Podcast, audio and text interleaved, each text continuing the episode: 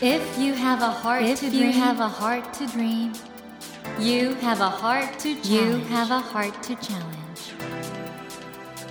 Take that Take challenge, that challenge and realize, and realize your dream. Your dream. Dream Heart. ドリームハート政教新聞がお送りします皆さんこんばんは茂木健一郎です 東京 FM のスタジオから全国38局ネットでお届けしていますドリームハート。この番組は日本そして世界で活躍されている方々をゲストにお迎えして挑戦や夢に迫っていきます。さあ今私の目の前にですねちょっとキューピーちゃんのような 可愛いお顔をしてるんですけどこれから GAFA 超えの世界企業を目指している素晴らしい方をお迎えしております。日本で生まれた音声プラットフォーム Voicy の代表取締役 CEO 緒方憲太郎さんをお迎えしました。こんばんは。こんばんは。よろしくお願いします。実は私も Voicy をやってるんで社長って言ったらいいんですかね、はい、いや全然。いつも使っていただいてありがとうございます。こちらこそありがとうございます。出入り業者みたいな そういう。でも茂木さんは本当声人気なんですよね。いやいやいやいやいや。いやこの Voicy っていうのはまあざっくり言うと、はい、なんていうふうに説明しますか緒方さん。そうですね。結構人によっては声の YouTube と、うん、YouTube の声版と言ってみたりとか声のブログって言ってみたりしてるんですけどとにかく僕が音声の世界をもっと面白くするのに、新しいものを作りたいなと思って一番簡単に発信できるツールを作ろうと思ったんですね。それが Voicy だったそうですね。だからアプリで声入れるだけで一つもう番組になっちゃうっていうものを作ると、まあ、いろんな方が放送できるだろうなと。そしてこの Voicy なんですけど、うん、いわゆる発信者パーソナリティになるのは、ものすごく狭き門なんですって？そうなんですよね。もう大体月1000人ぐらい応募が来るんですけど、ええ、そのうち大体20人から30人通るぐらい。選びすぎだろう。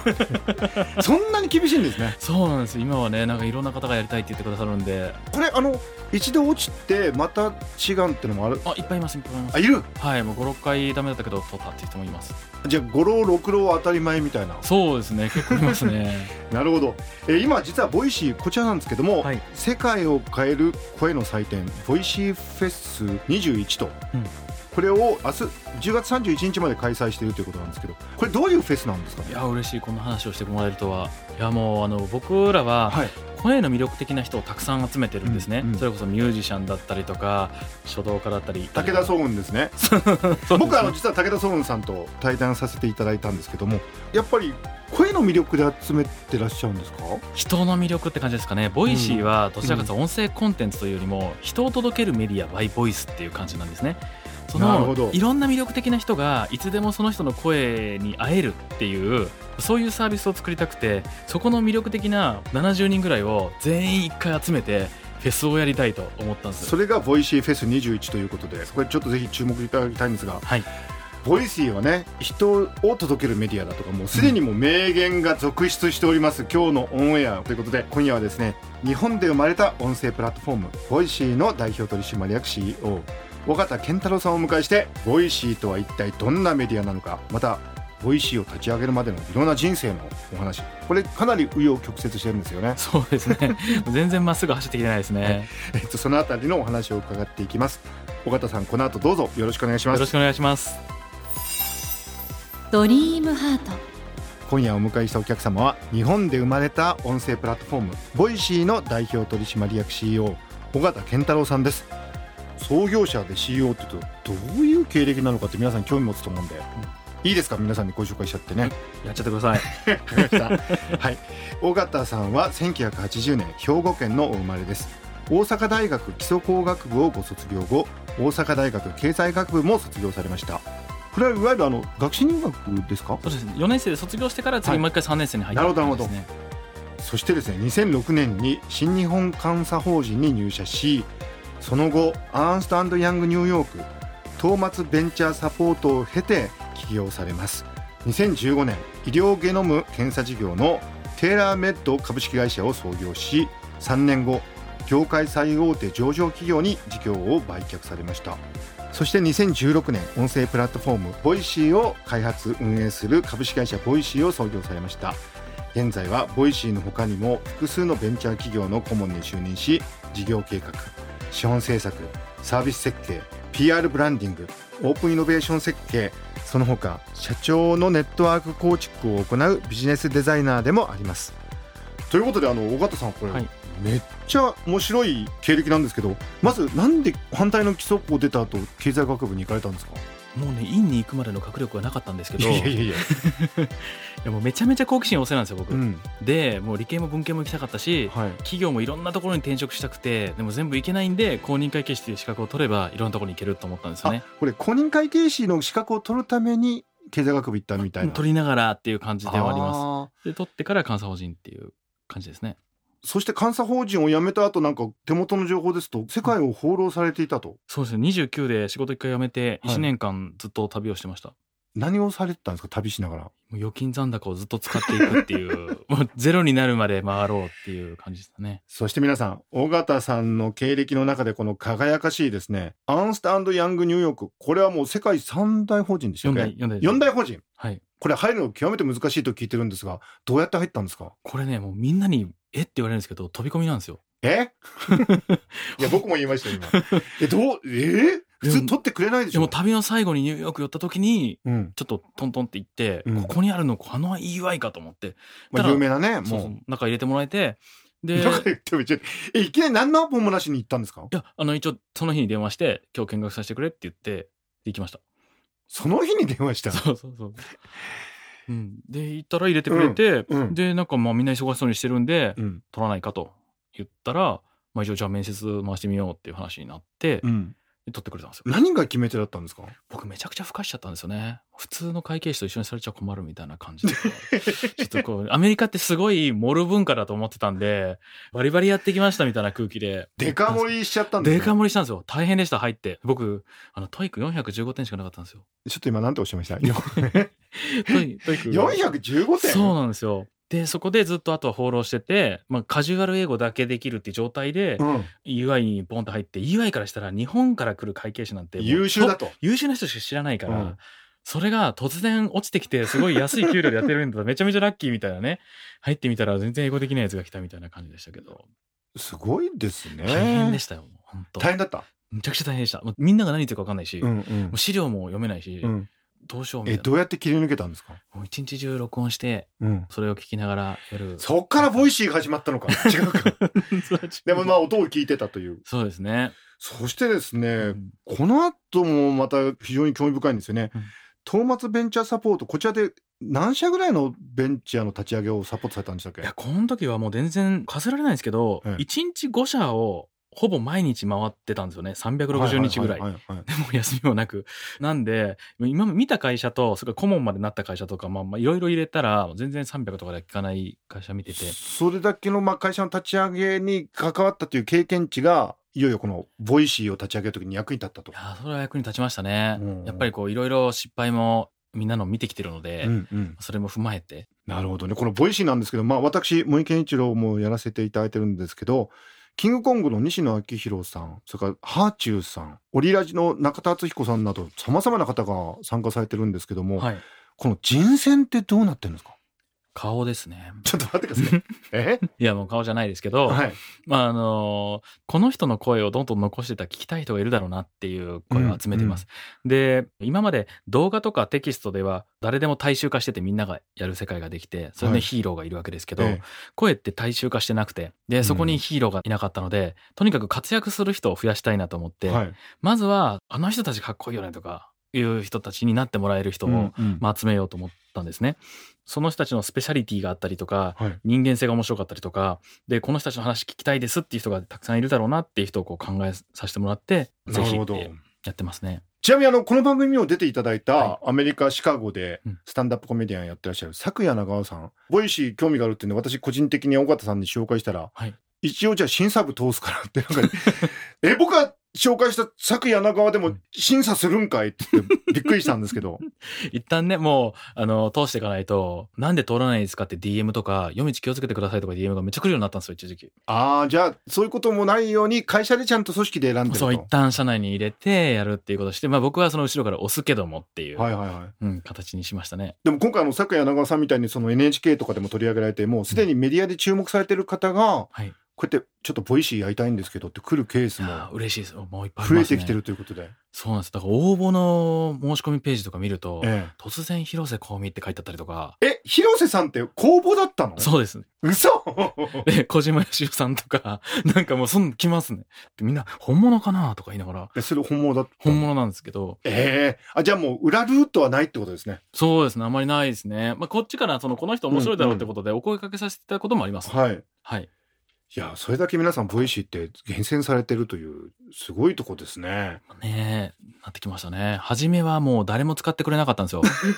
ちなみにこれ手元の資料ですと、うん、ユーザー数は100人にもいなかったという時期もあった。ああ、そうですよ。もうどうしようかと思ってましたけど、一人で声変えて4チャンネルやってましたからね。ちょっと待って。はい。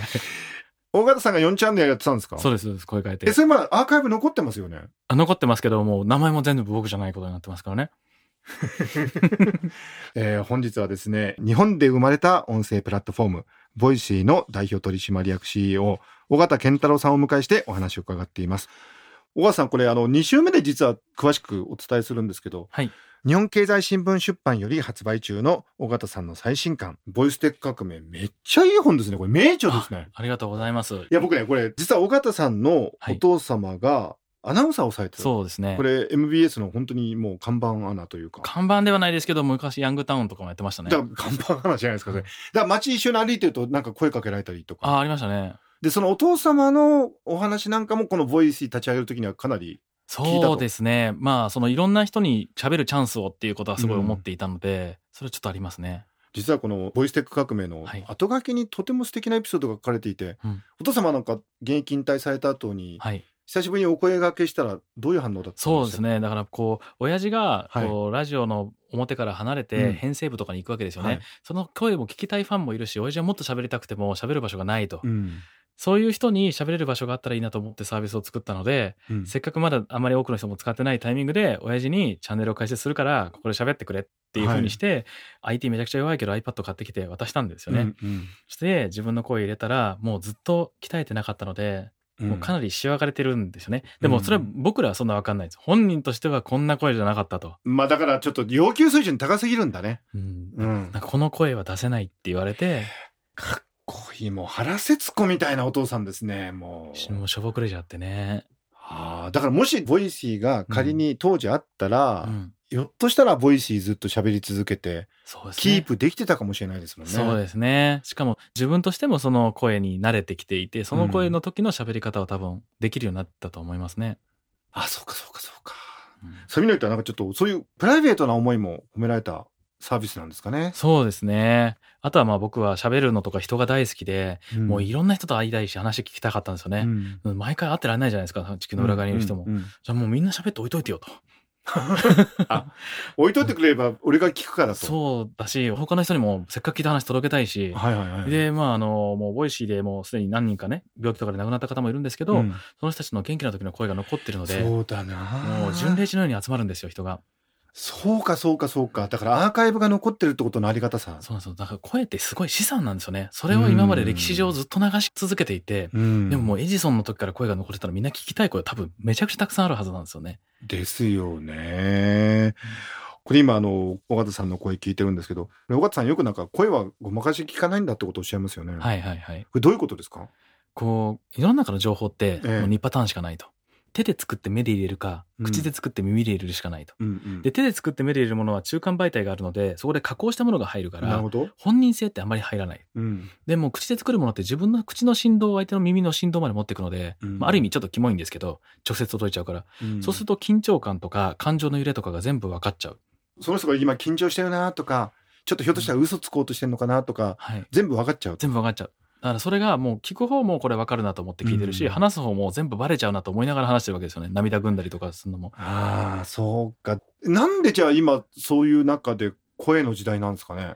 もう世の中の情報って今むちゃくちゃ溢れてるのに、うん、それをそれに勝つためにさらに溢れさせてるっていうもうバケツからずっと情報が溢れてる状態なんですよね。うんうん、そこでこう見せ方としても文章とかでも何々にできる3つのこととか、まあ、そういうのになっちゃってて。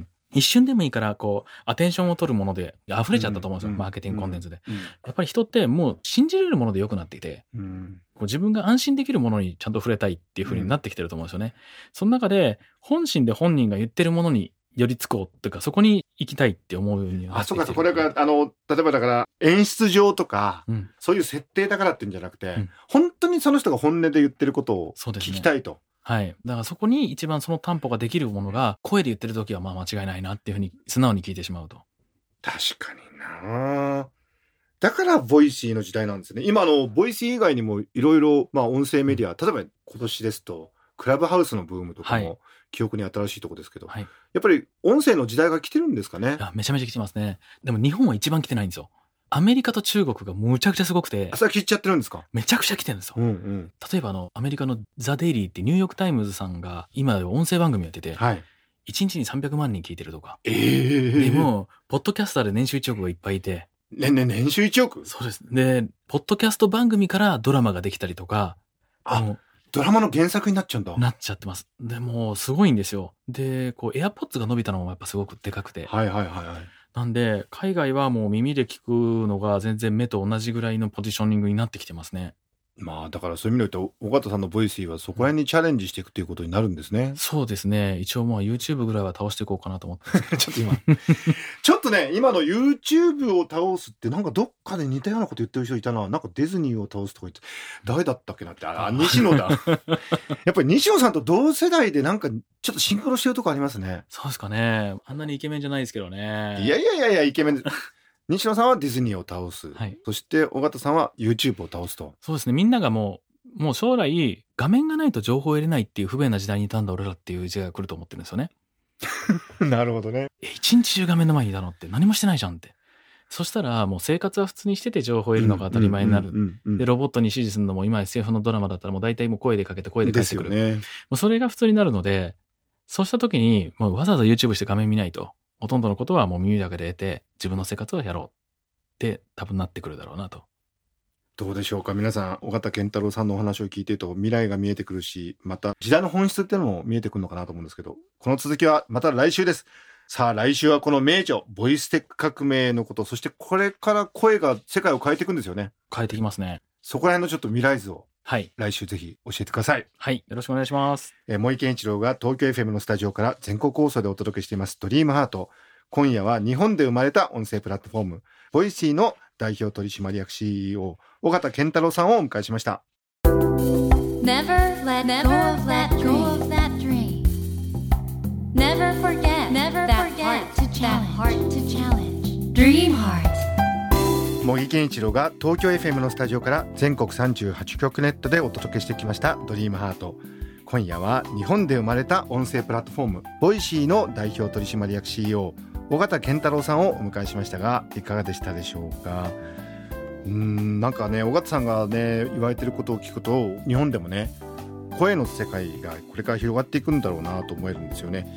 まあ、考えてみると尾形さんのお話を聞いていてもお分かりになったと思うんですけどやはり声ってその人の人となりというかこれまでの人生というかいろんなものをね伝えてくれるメディアだと思うんです。このラジオもね実はそういうメディアで「ドリームハートという番組もね皆さんにゲストの魅力とか考えてることとか感じてることをねお伝えすることを目指してみんなで一生懸命作ってるんですけどもやはりあの人間とは何かってことね今人工知能の時代で揺らいでるんですけどもそんな中で声の魅力声の力ということに改めてね目を向けることでなんか人間というものを回復するそういう道筋も見えてくるのかなと思うんですけどそんなことをね尾形さんの話を聞きながら考えさせられました。さて番組では毎週3名の方に1000円分の図書カードと番組特製のエコバッグをセットにしてプレゼントしています。私模擬に聞きたいことや相談したいこと番組の感想などお書き添えの上ドリームハートのホームページよりご応募ください。お待ちしています。そして無料音声アプリオーディでドリームハートの番外編番組茂木健一郎のポジティブ脳教室を配信中です。こちらも聞いてみてくださいね。来週も尾形健太郎さんをお迎えします。どうぞお楽しみに。それではまた土曜の夜10時にお会いしましょう。ドリームハート。お相手は森健長でした。ドリームハート。政教新聞がお送りしました。